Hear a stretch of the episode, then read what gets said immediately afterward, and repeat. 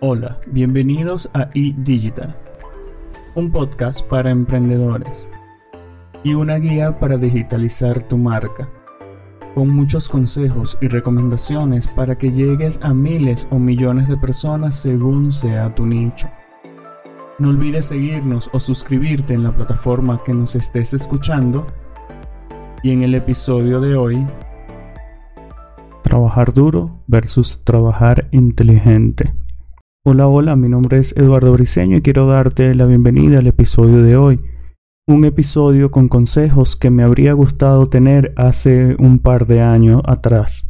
Pero antes de comenzar, recuerda suscribirte en la plataforma en la que nos estés escuchando, ya que vendremos con un contenido muy muy especial cada semana. Mientras más retrocedemos en las generaciones, más vida cobra el trabaja muy duro sin embargo, con el pasar de los años vamos aprendiendo lo alejado de la realidad que esto está. Y es que trabajar duro se dice que es trabajar mucho por largas horas bajo presión diariamente y sin refutar. Hoy día podemos ver que el descanso es invaluable y que la salud depende de ello.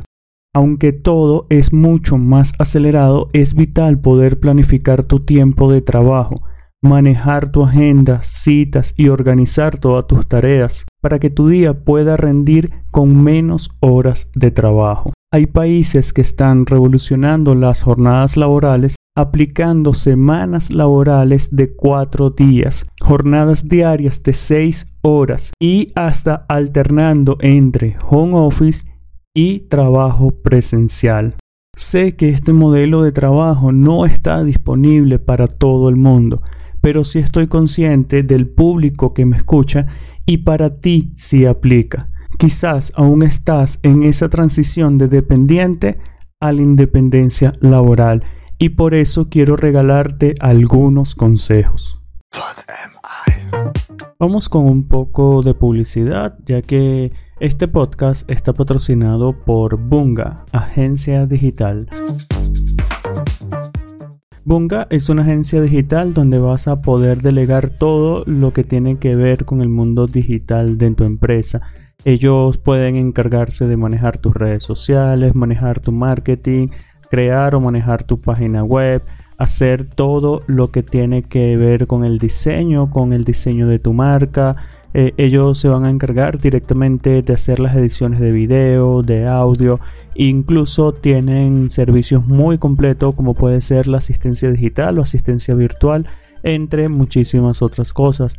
Te invito a que pases a través de sus redes sociales, somos Bunga, o que los busques a través de su página web www.somosbunga.com.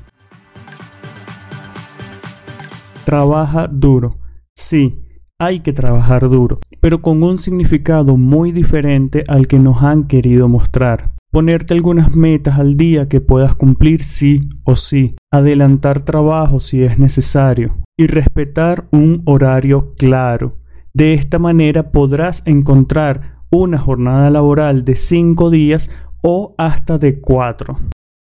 Agéndate. Ten una agenda de la vieja escuela ya es suficiente con tantas pantallas. Usa lápiz y papel para manejar tu agenda personal. De esta manera la puedes tener siempre a la vista y podrás saber cómo van las tareas del día. Es importante contar con una lista de tareas que puedas ir cerrando o chequeando o marcando. Horario. Así trabajes desde tu casa, trázate un horario. Esto te permitirá organizarte muy bien. Dentro de este horario recuerda agregar las horas para comer, merendar y distraerte un rato. Esto es muy muy importante. Lo que nos lleva al siguiente consejo que es distracción o hobby. Tener un hobby es otra cosa que nos enseñaban mal y normalmente se traduce como una pérdida de tiempo. Pero la realidad es que esto te ayudará a mantenerte relajado o relajada durante el día. Por ejemplo, yo tengo dos hobbies que introduzco en mi jornada laboral.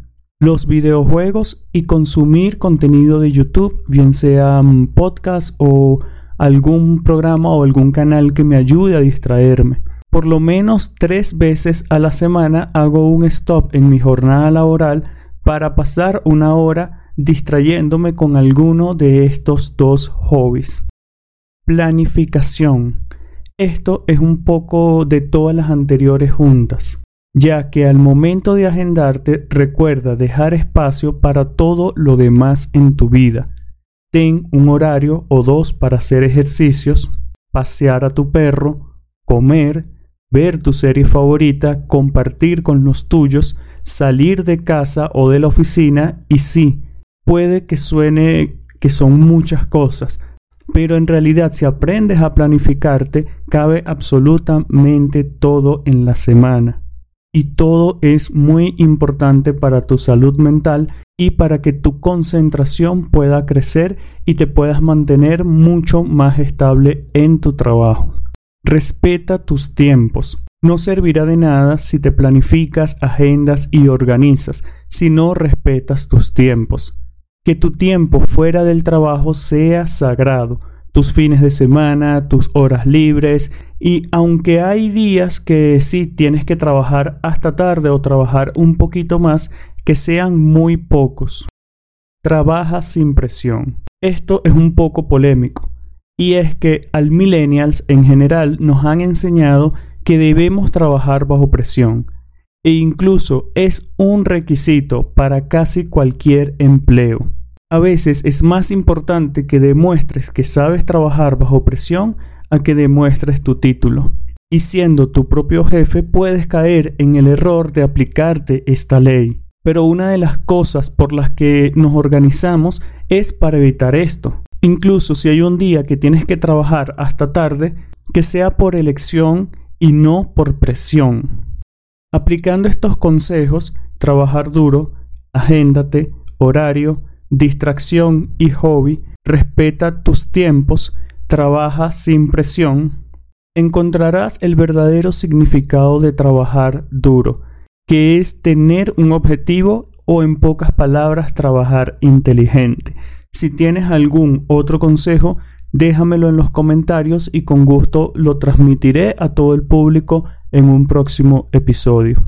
Trabajar inteligente es poder entender que tu tiempo es oro, que cada cosa cuenta y que tu vida y salud depende de qué tan inteligente trabajes para que puedas disfrutarlo. No permitas que te consuma el cansancio y el estrés. Y no digo que no te canses y que no te estreses. Esto es quizás algo inevitable. Solo te aconsejo que tengas cómo liberar estos dos, que sepas cómo calmarte y descansar, y que esa línea entre disfrutar lo que haces y volverte loco por hacer dinero nunca sea cruzada. Espero de todo corazón que este episodio te haya servido para cambiar tus hábitos laborales.